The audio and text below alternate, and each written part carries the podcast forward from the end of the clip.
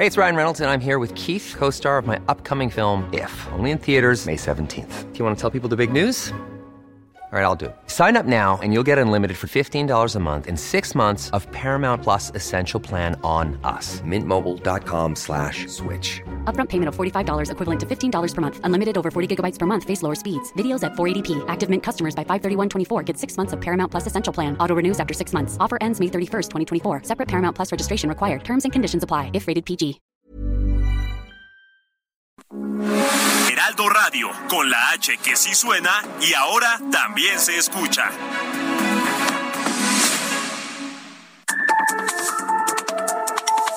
De norte a sur, las coordenadas de la información.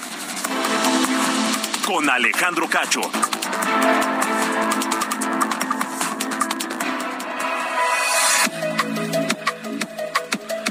Muy buenas noches, bienvenidos. Yo soy Alejandro Cacho y me da mucho gusto saludarle y le agradezco que me permita acompañarle la próxima hora donde quiera que nos encuentre, donde quiera que nos sintonice a través de la cadena nacional de Heraldo Radio en toda la República Mexicana, en el sur de los Estados Unidos y también a quienes nos sintonizan a través de Now Media, también allá en la Unión Americana. En este martes, martes 12 de julio de 2022, tenemos mucha información y, y estaremos hablando de ella. Los contagios, los contagios de COVID en el país no ceden. Hoy se reportan 36.334 nuevos contagios acumulados solo en las últimas 24 horas. Esta cifra supera todos los récords registrados desde febrero pasado y además 92 fallecimientos, 92 muertes, que también es el número más alto de las últimas semanas. 92 personas que fallecieron por coronavirus en México en las últimas 24 horas. Esto no se ha terminado, esta quinta ola, de acuerdo a las predicciones y a las proyecciones de los científicos, no ha llegado a su pico más alto, así que no se puede bajar la guardia, no se puede considerar que estamos ya por, uh, por terminar, por salir de ella. Así que eh, le, le, le, pido, le pido que tenga mucha precaución y que eh, no deje de utilizar el cubrebocas, que evite las aglomeraciones y demás. Bueno, estaremos hablando de ello más adelante porque además hay una nueva variante, otra variante, y ese es el problema de que la gente se siga contagiando a través del planeta.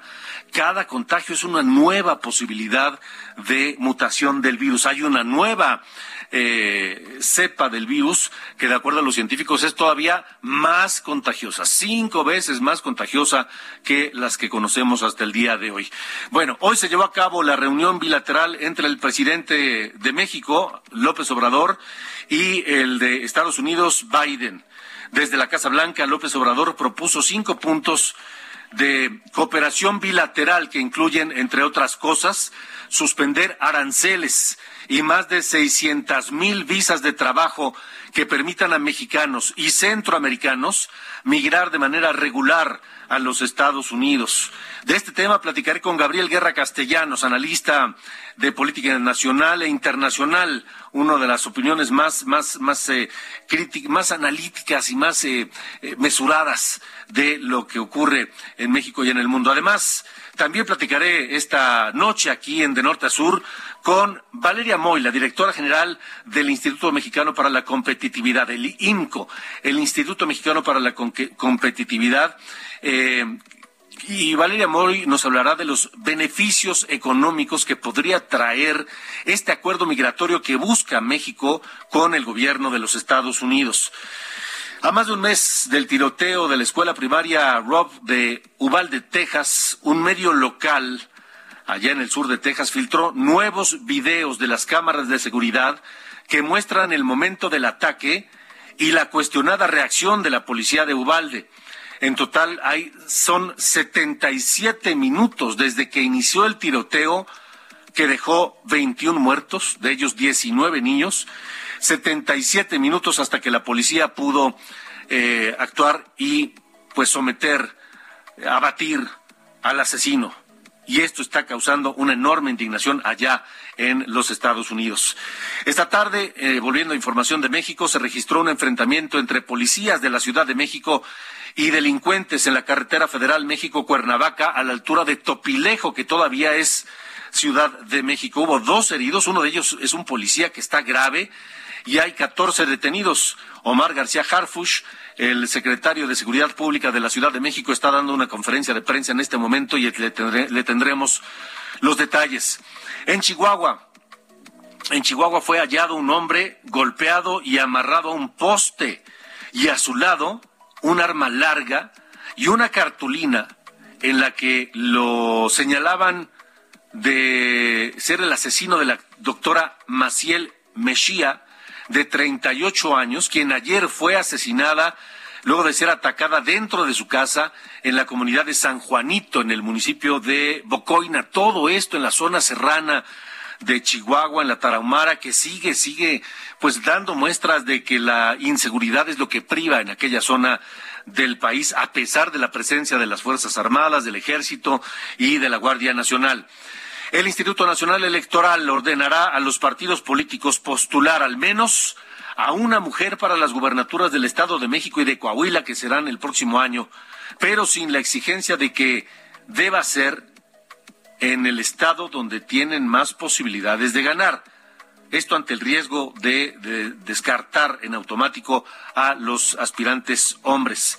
Twitter, esta red social, anunció que demandó a Elon Musk, el dueño de Tesla, por violar el acuerdo de 44 mil millones de dólares para comprar precisamente a Twitter. Acusa a Elon Musk que de haber montado un espectáculo público para poner a Twitter en juego. Ahora serán los abogados quienes diriman este diferendo en el cual hay de por medio 44 mil millones de dólares. La NASA, la NASA reveló hoy imágenes espectaculares en color y de altísima resolución del telescopio espacial James Webb que muestra al universo como nunca antes lo habíamos visto. De verdad, si puede echarle un vistazo a las imágenes, son, son increíbles, son alucinantes, son imágenes de verdad que nos transportan hacia el universo. No, no, no, no lo puedo decir de otra manera. Estaremos hablando de eso, por supuesto, esta noche aquí en De Norte a Sur, en esta tarde, tarde-noche que no ha sido lluviosa como las anteriores. Vaya aguacero el de anoche que dejó algunos problemas, sobre todo al sur de la Ciudad de México, en Tlalpan, y que hoy, por fortuna, no ha caído eh, lluvia, o por lo menos no en la, en la proporción en que ha ocurrido en los últimos días. Son las ocho de la noche con siete minutos. Esto es de norte a sur. Comenzamos.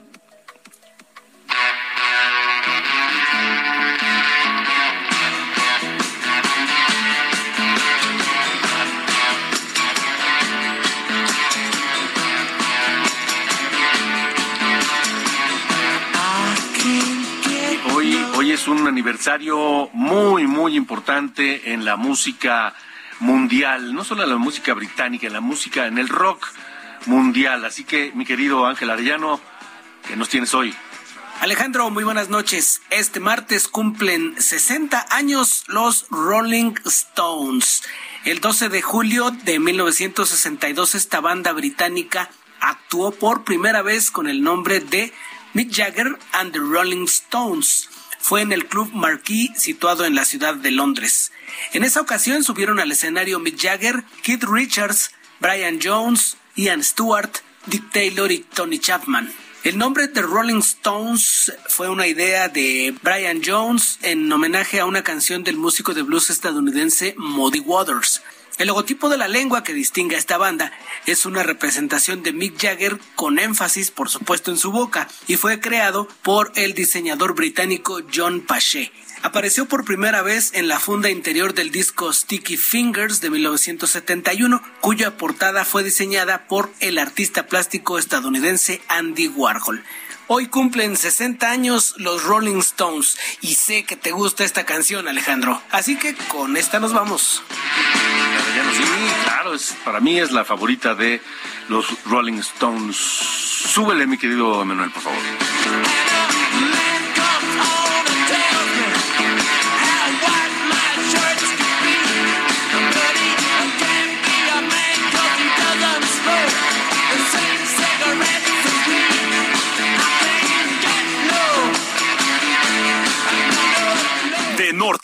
Con Alejandro Cacho. Bueno, la nota más importante del día, sin duda, es la visita del presidente López Obrador hoy en la Casa Blanca al presidente de los Estados Unidos, a Joe Biden, a quien le propuso cinco puntos de cooperación bilateral. El primero, abasto de gasolina en la frontera, porque hay muchos ciudadanos que viven en las ciudades fronterizas del sur de Estados Unidos, fronterizas con México, que cruzan la frontera hacia México a comprar gasolina porque de este lado de la frontera está más barata. Bueno, el primer punto que propone López Obrador es abasto de gasolina en la frontera. Dos, mil kilómetros de gasoducto para transportar gas de Texas a Nuevo México, Arizona y California. Tres, suspensión de aranceles. Cuatro, un plan de inversión en beneficio de ambas partes. Y cinco, y este es uno de los más delicados, visas, más de 600 mil visas de trabajo para migrantes mexicanos y centroamericanos para que puedan trabajar de manera legal allá en los Estados Unidos, darles una especie de, de green card, eh, pero no sería verde, sería otro, otro tipo de, de, visa y de identificación a estos trabajadores, más de 600 mil. Y ante ello el presidente Biden escuchó al presidente López Obrador, y le pidió simplemente paciencia, porque dice que trabaja ya en esos temas, particularmente en el de, en el de migración. Iván Saldaña, mi compañero reportero de Heraldo Media Group, está en esta gira por la capital de los Estados Unidos y hacemos enlace contigo esta noche. Iván, ¿cómo estás? ¿Qué tal, Alejandro? Auditorio, muy buena noche un día bastante largo para eh, aquí en la capital de Estados Unidos para los presidentes, sobre todo para el presidente en sus actividades públicas, el presidente López Obrador inició desde temprana hora nueve de la mañana y concluyó por ahí en las actividades públicas después de las cinco y media de la tarde.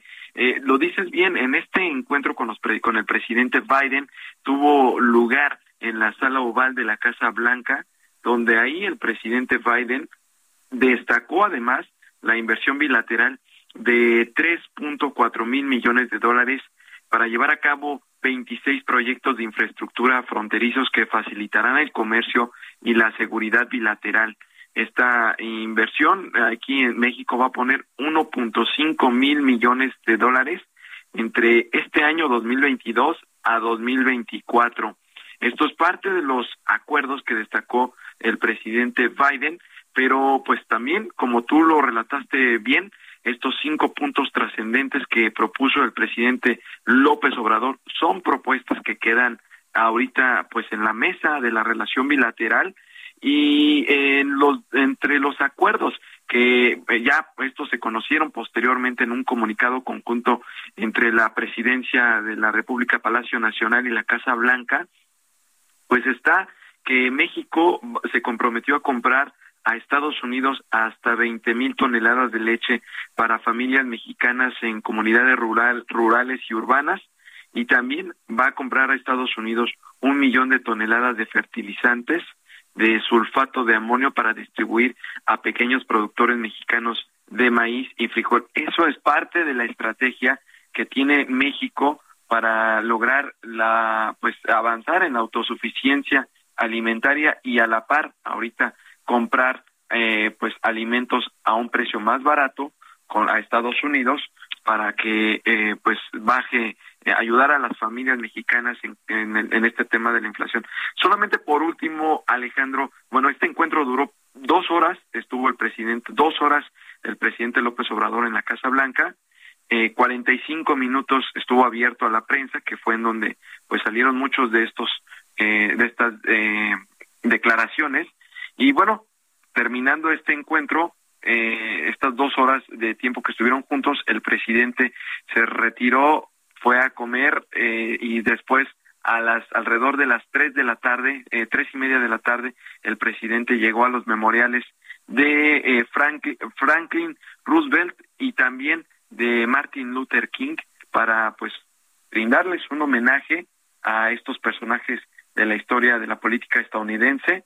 y lo que iba a ser una ceremonia solemne, Alejandro, se pues se desbordó la euforia, incluso puso de nervios evidentemente a los eh, al personal de seguridad, al servicio secreto, a los policías de Washington que estaban custodiando al presidente porque los digo los los paisanos que acudieron a ver al presidente pues querían saludarlo entre las porras y pues les fue complicado eh, pues mantener el control a los elementos de seguridad y de manera inesperada el presidente López Obrador característico en él pues emitió un discurso a, bajo el rayo del sol bastante fuerte aquí en Washington, diez minutos donde pues exaltó a Martin Luther King y recordó su famosa frase del discurso, yo tengo un sueño y convocó a mantener viva esta idea, Alejandro.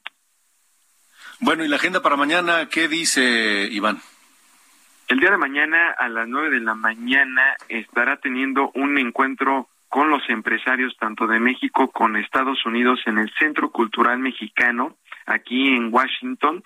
Y este tiene está programado que dure alrededor de una hora y media.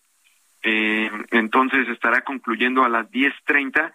Sería su último acto que tiene programado en su agenda de manera oficial y ah, vuela el presidente a las cinco de la tarde pasando a las cinco de la tarde para ah, de regreso a la Ciudad de México, es decir, el día jueves ya habrá mañanera porque pues estos días el presidente solamente se ha dedicado a llevar a cabo sus actividades aquí en, en Washington, este Alejandro. Regresará ya por la noche a la Ciudad de México, ¿no? Sí, efectivamente, regresará. Es un vuelo directo en el que va a estar regresando. Aquí hay una hora menos de, que en la Ciudad de México y entonces el presidente pues ya está regresando. E, y, también lo que te decía pues aunque eh, va a llegar poco eh, después de las nueve de la noche pues estaría eh, el día de mañana también llevando a cabo perdón el al siguiente día llevando a cabo ya sus actividades normales en Palacio Nacional bueno, pues mañana entonces atentos contigo y tu reporte sobre las actividades del presidente López Obrador en Washington la mañana del miércoles todavía por la capital norteamericana, Iván. Sí, seguramente los empresarios, si el presidente no da declaración, que es, usual en este tipo de encuentros, el presidente, eh, los empresarios sí estarán dando, estaremos buscando que nos den alguna declaración, los detalles de este encuentro. Muy bien. Iván Saldaña, gracias. Buenas noches. Hasta luego, buenas noches. Las ocho con dieciséis. Y para hablar precisamente de esto, me da mucho gusto saludar siempre, de verdad es un privilegio escuchar a, a Gabriel Guerra Castellanos, analista de política nacional, internacional, a quien además este, le tengo gran, un gran aprecio. Mi querido Gabriel, ¿cómo te va? Buenas noches. Querido, querido Alejandro, el gusto es para mí, de verdad lo sabes, y bueno, vaya que si, vaya que si tenemos eh, cosas que comentar, fue una, una visita que bueno, todavía está a la mitad, pero hoy se cumplió la parte formal de la visita, Alejandro, y creo que eh, la noticia realmente, o la nota, es que no hay nota. Es decir, mm. no pasó nada eh, inesperado fuera de programa, digo, más allá de que si habló o no habló este, en el monumento a Martin Luther King, el presidente, pero no hubo malas caras, no hubo frío, no hubo regaños, no hubo sermones, como algunos esperaban que hubiera en torno a temas de eh, libertad de prensa o cosas por el estilo, eh, ni medio eh, asomo de molestia, por lo menos nada que se percibiera por la ausencia en la Cumbre de las Américas, y también, y esto es interesante porque eh, pues el, el, griterío no solo es activo en México, Alejandro, sino también en Washington, creo que allá dan clases, eh, pues también un mensaje del presidente Biden de que eh, un poco parecía una alusión a las críticas que le han llovido recientemente al embajador de Estados Unidos acá Salazar, que dijo que pues no, que no todo es como los medios lo reportan y que la relación fluye muy bien. Entonces, eh, de entrada, digamos, en esa parte yo te diría, Alejandro, creo que podemos eh, respirar eh, tranquilos o aliviados, digamos, mejor.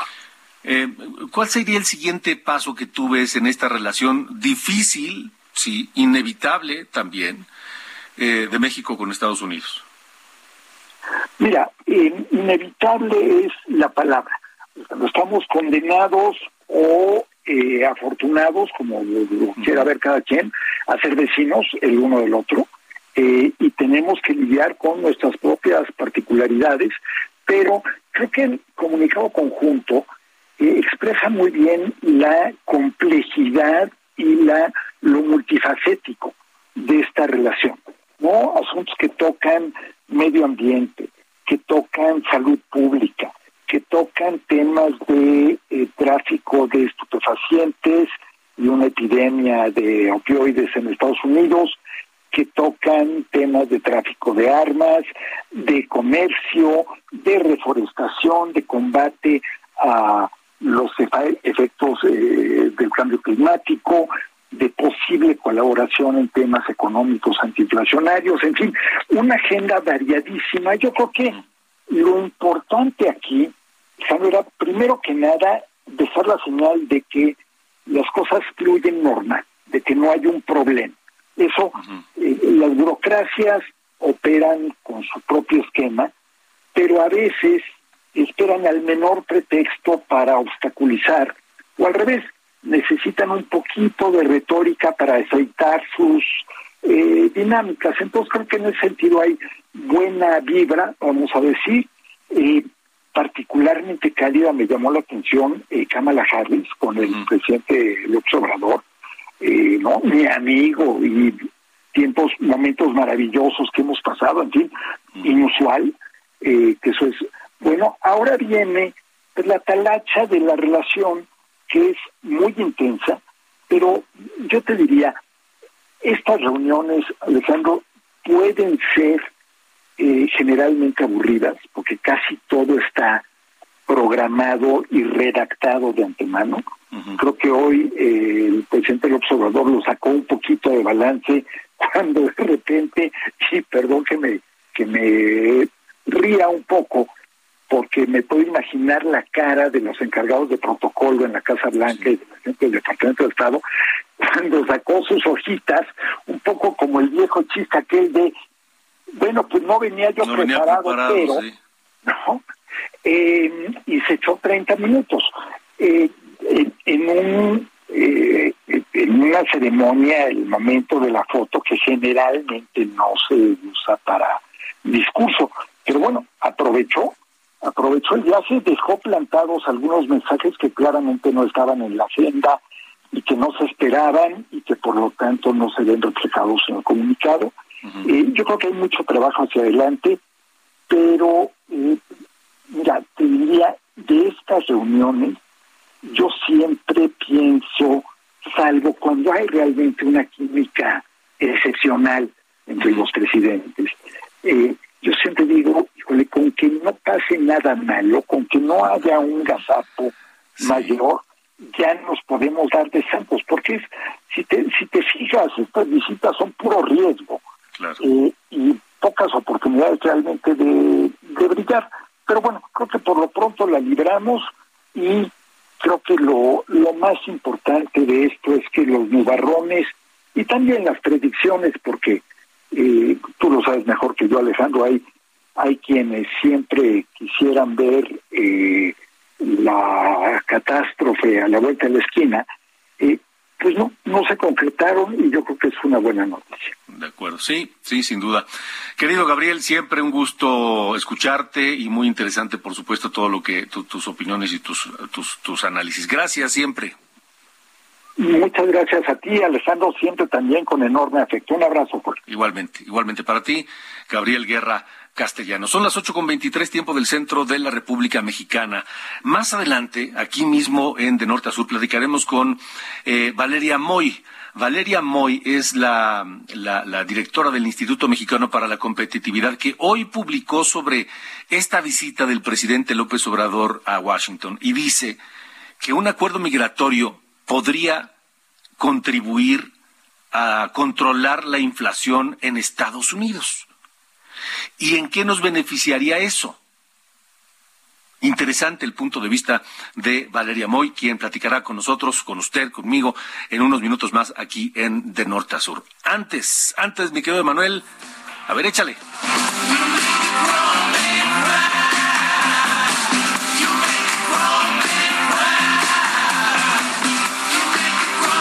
Supuesto, The Rolling Stones esta noche aquí en De Norte a Sur. Start Me Up es esta, este clásico de Mick Jagger y Keith Richards del álbum Tattoo You de 1981. Start Me Up.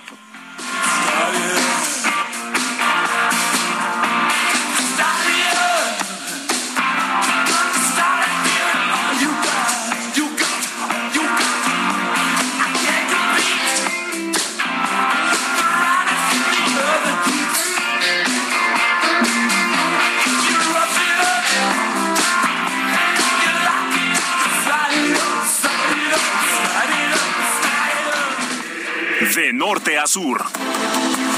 Con Alejandro Cacho.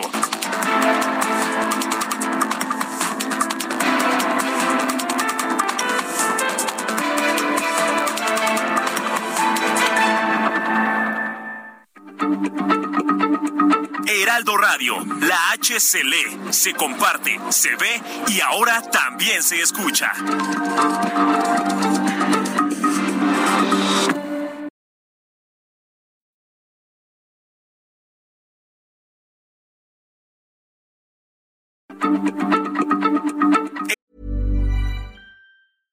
Ryan Reynolds here from Mint Mobile. With the price of just about everything going up during inflation, we thought we'd bring our prices down.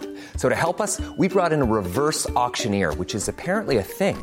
Mint Mobile unlimited premium wireless. Ready to get 30, 30, bit to get 30, bit to get 20, 20, 20, bit to get 20, 20, bit to get 15, 15, 15, 15 just 15 bucks a month. So, Give it a try at mintmobile.com slash switch. $45 upfront for three months plus taxes and fees. Promo rate for new customers for limited time. Unlimited more than 40 gigabytes per month. Slows. Full terms at mintmobile.com. Heraldo Radio, la H se lee, se comparte, se ve y ahora también se escucha.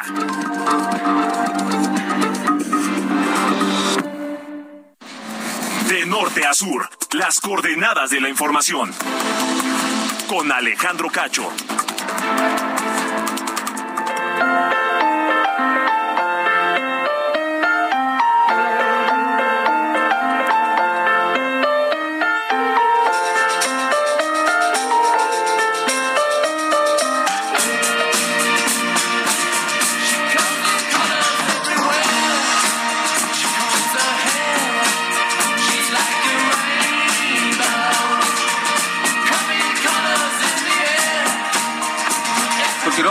Ocho y media, ocho con treinta, tiempo del centro de la República Mexicana. Estamos en de norte a sur, transmitiendo a través de Heraldo Radio a toda la República Mexicana y al sur de los Estados Unidos también y, por supuesto, también a través de Now Media.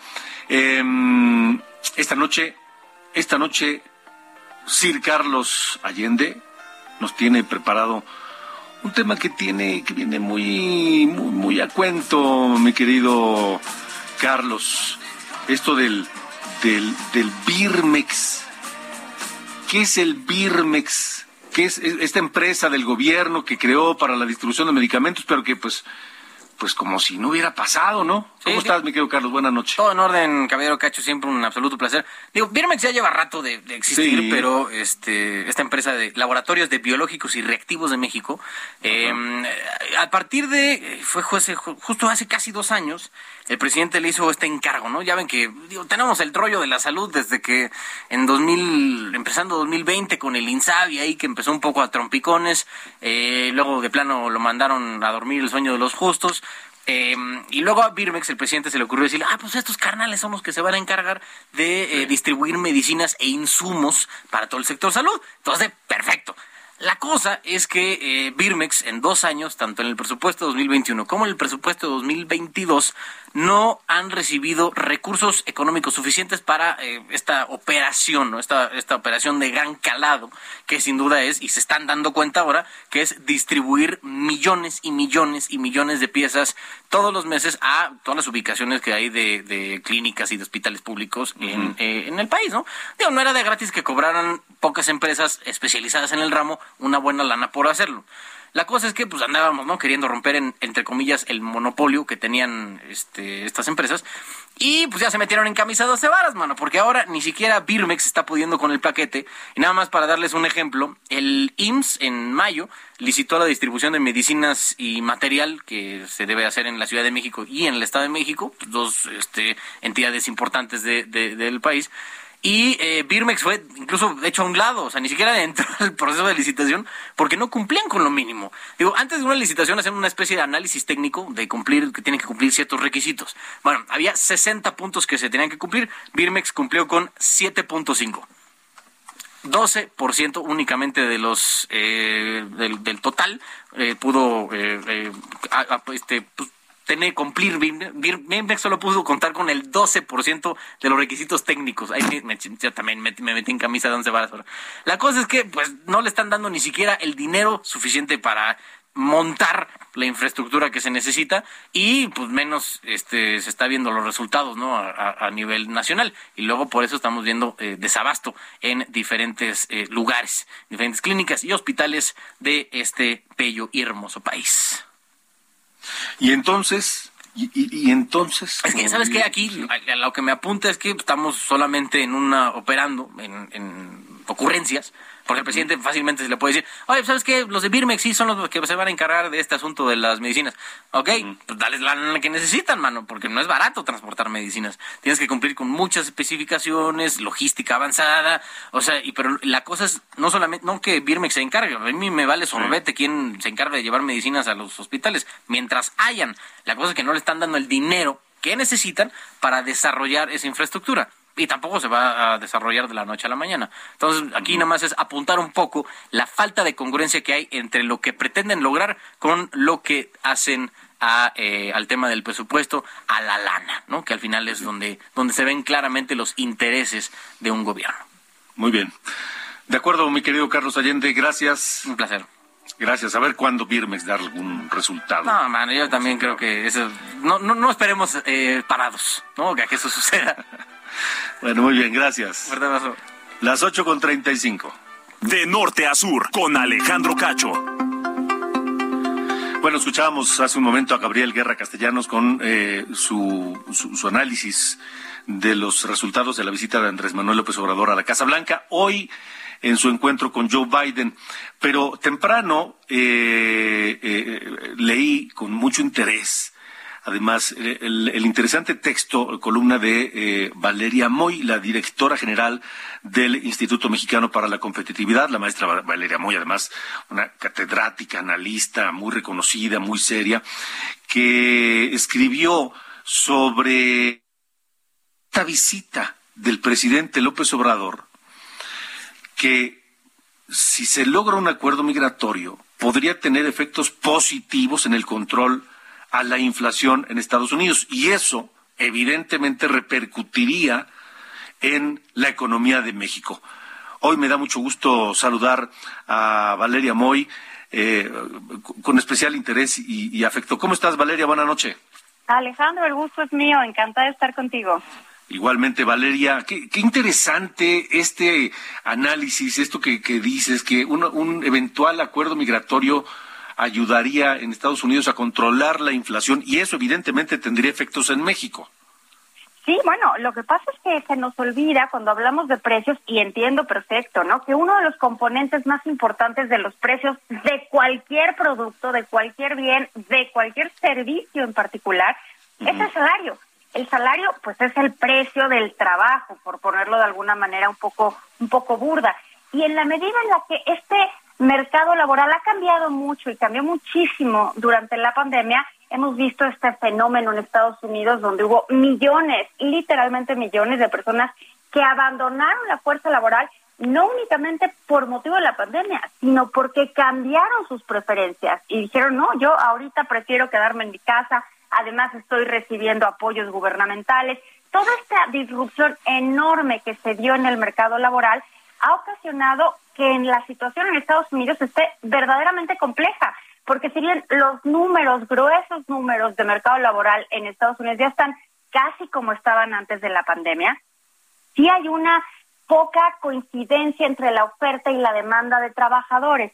Está pasando que los trabajadores de más bajo nivel de capacitación pues simplemente abandonaron la fuerza laboral o se fueron a otro tipo de sectores y hoy vemos cadenas de autoservicios, restaurantes, hoteles que no logran y de verdad no logran conseguir trabajadores a los salarios, ya olvídate, los salarios que estaban pagando, a los salarios que han ido teniendo que ajustar y que han ido subiendo.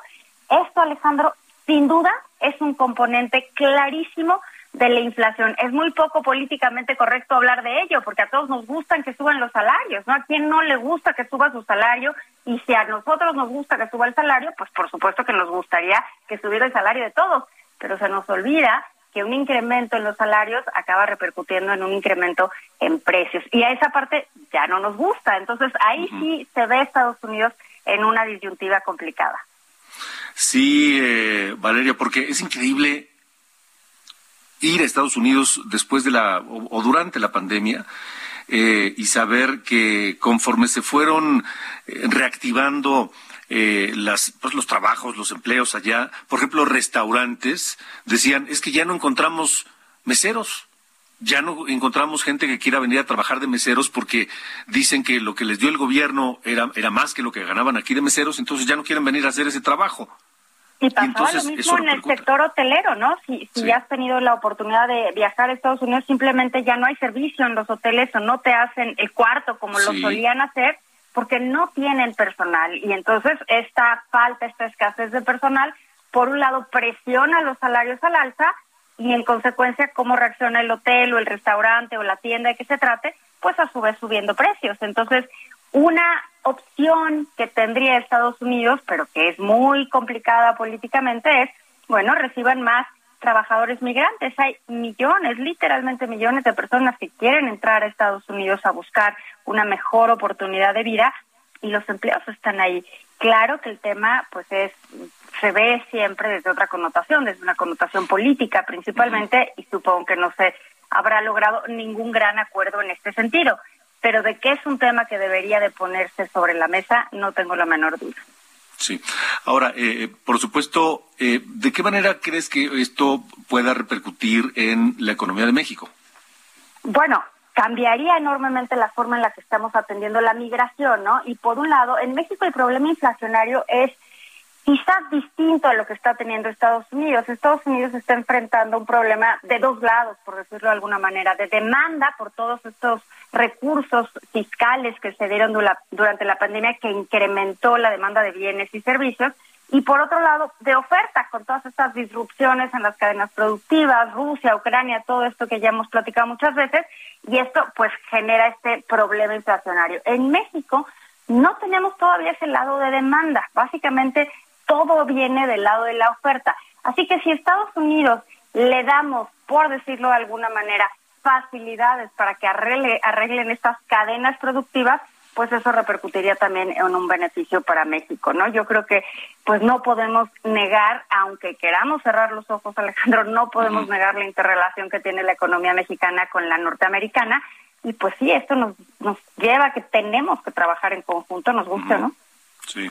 Y además eh, eso eh, le da una mayor importancia a un eventual acuerdo migratorio eh, por parte del gobierno de Estados Unidos, precisamente por lo que estás hablando, porque habría entonces una, una mayor interés de muchos mexicanos, centroamericanos, de ir legalmente a trabajar allá, para cubrir toda esa necesidad de mano de obra.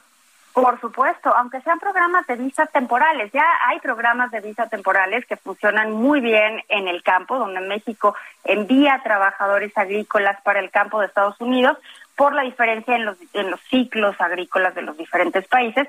Y son acuerdos, también lo hace con Canadá, son acuerdos que funcionan muy bien. Entonces, México manda trabajadores, esos trabajadores regresan por temporadas, van y vienen, y se ha forjado una relación laboral interesante en ese sentido. Ya está muy trabajado el esquema. Se podría hacer algo similar, aunque claro, en otros sectores, por supuesto, pero sí para hacer estos trabajos que hoy por hoy está teniendo Estados, el mercado estadounidense, muchísima complejidad para conseguir trabajadores.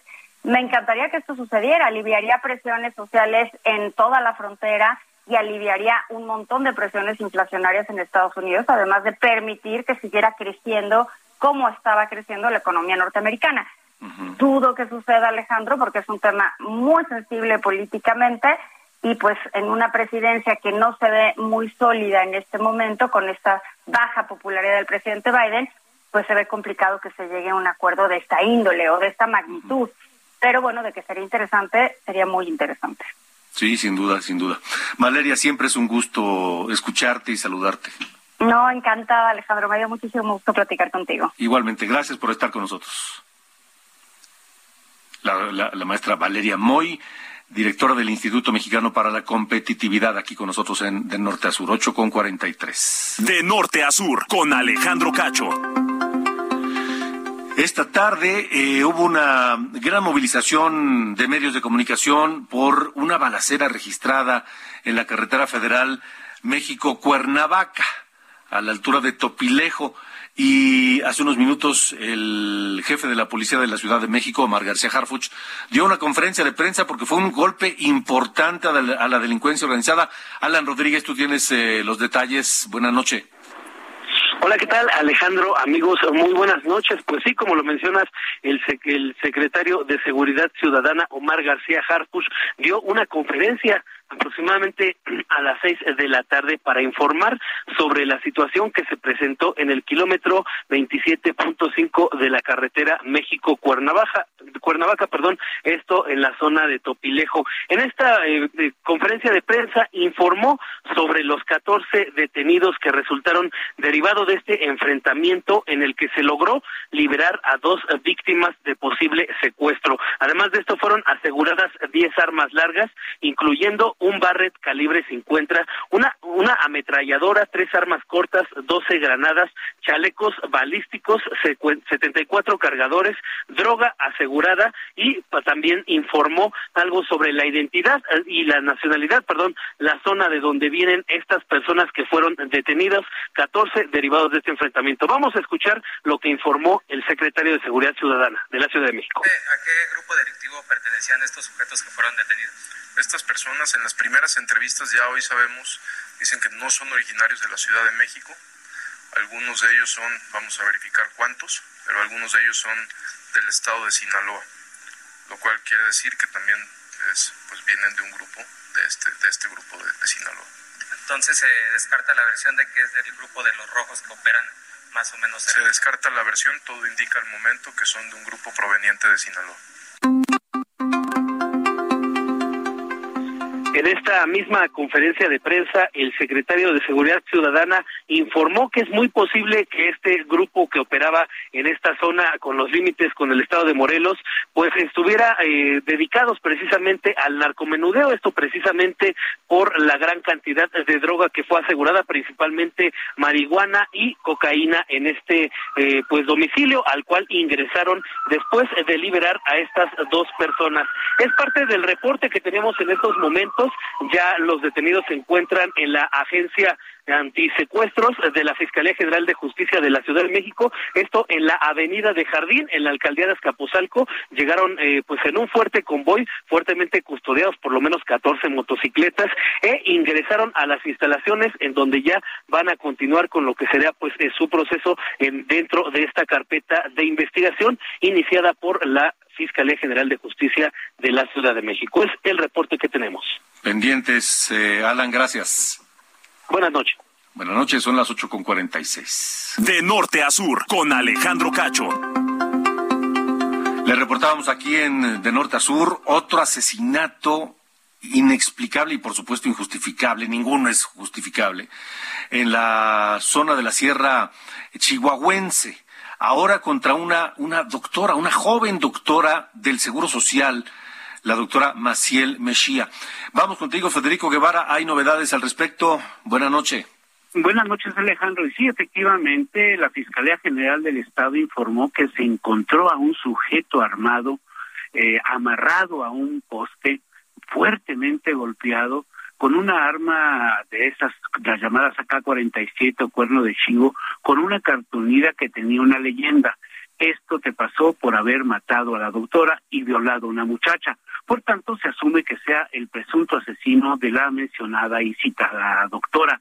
La Fiscalía de Chihuahua dio a conocer que ya tenían la identidad del acusado por las declaraciones de los testigos, pero hasta este momento no se ha corroborado si esta persona la que señalaron y el que el que apareció amarrado y golpeado sea la misma, por lo cual se están realizando las investigaciones correspondientes.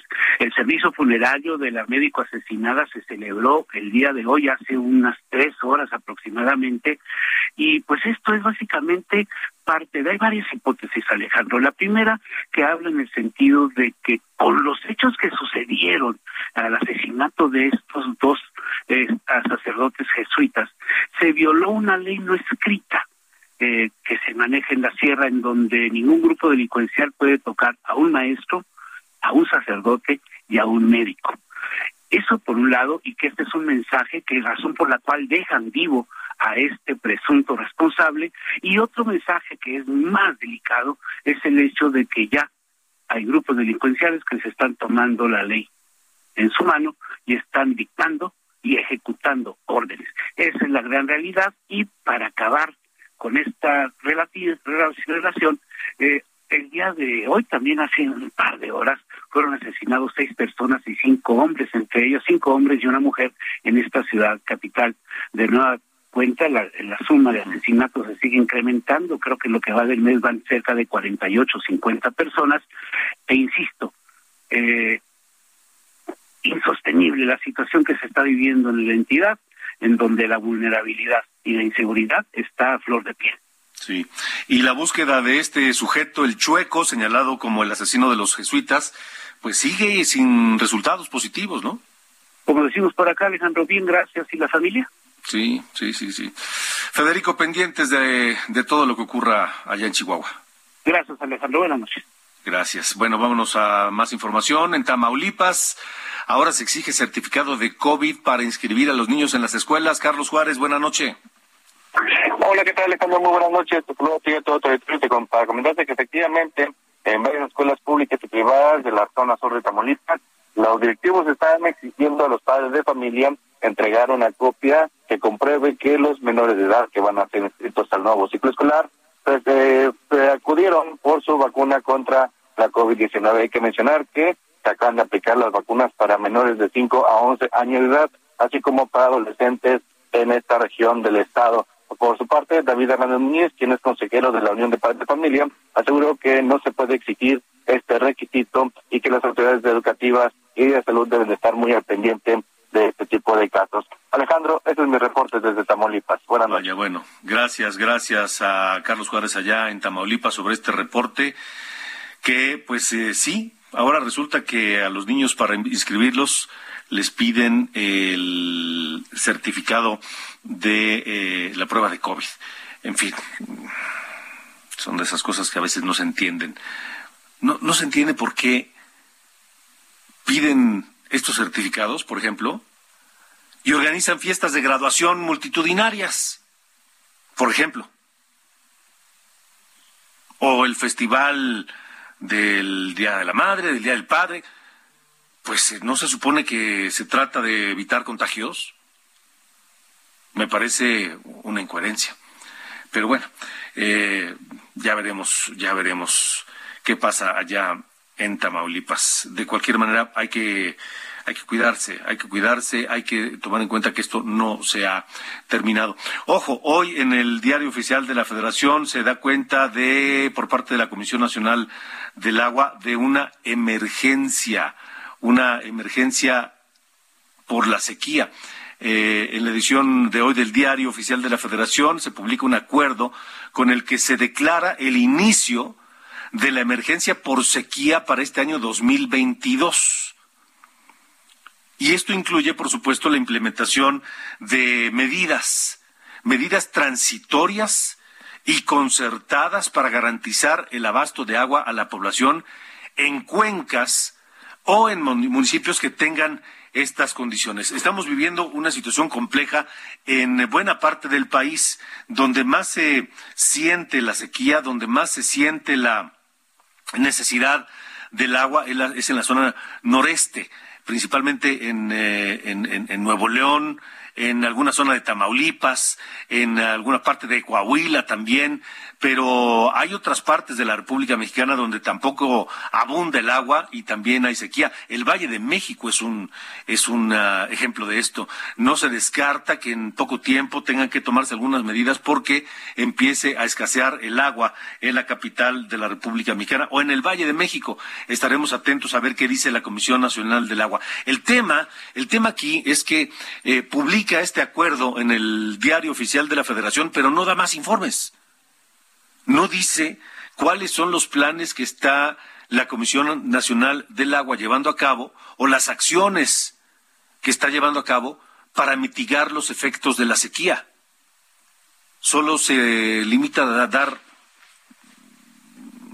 difusión a un acuerdo, la publicación del acuerdo en el diario oficial de la Federación y punto.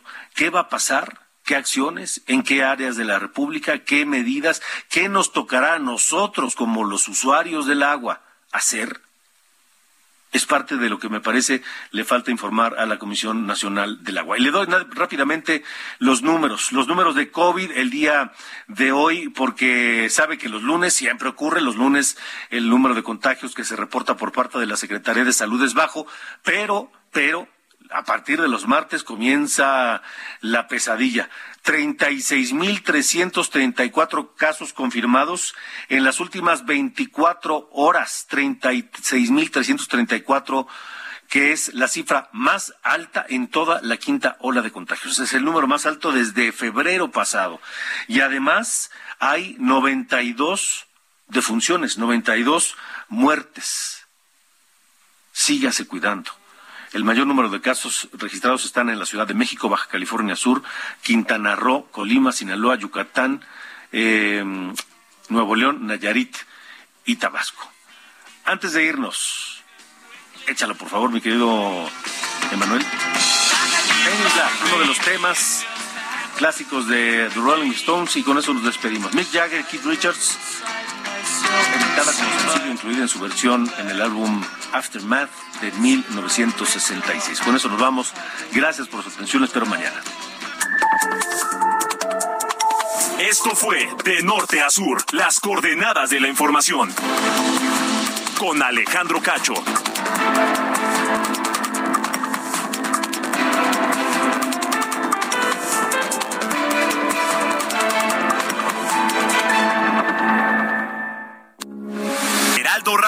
Con la H que sí suena y ahora también se escucha.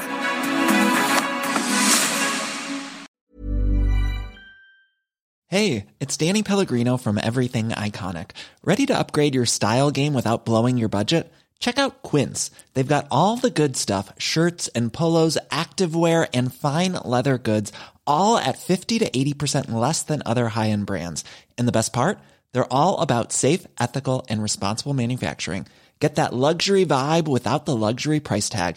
Hit up quince.com slash upgrade for free shipping and 365 day returns on your next order. That's quince.com slash upgrade.